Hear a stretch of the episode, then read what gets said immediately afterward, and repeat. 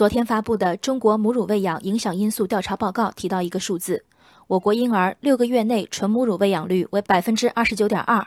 这个数字由针对一万零二百二十三名一岁以下儿童母亲的调查得来，调查点覆盖城市、农村和流动人口。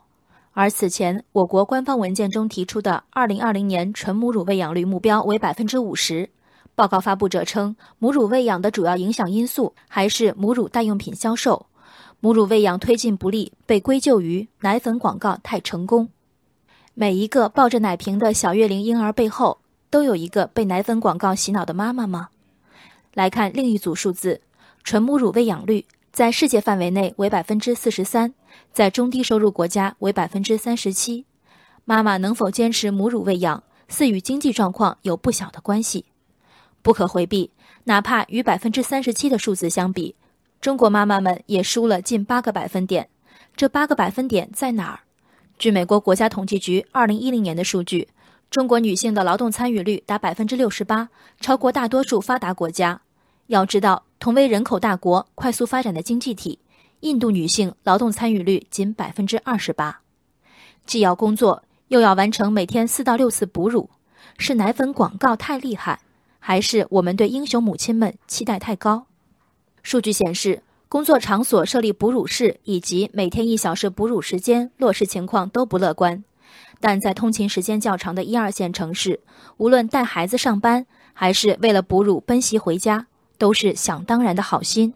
确保母乳喂养率的直接途径唯有带薪产假，而在同一份报告中，可休产假不到六个月的婴儿母亲占比为百分之八十六。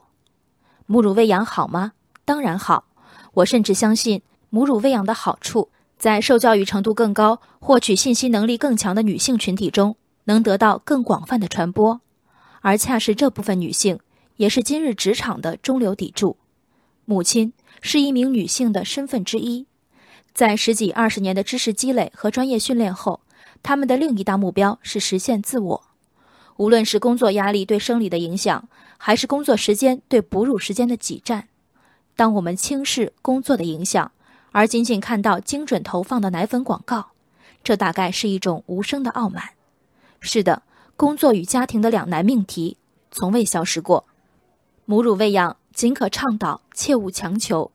一旦奶粉消费者被不懂科学甚至不爱孩子的潜台词绑架，孩子的主食就能左右妈妈的人生选择。辞职在家提供口粮，这是一种母爱；尽最大努力实现职业理想和自我价值，给孩子以物质上的更好条件和精神上的正向激励。这是另一种母爱，甚至权衡再三，认为奶粉喂养能给自己以更好的身心状态，从而以更稳定的情绪看顾孩子，同样是爱。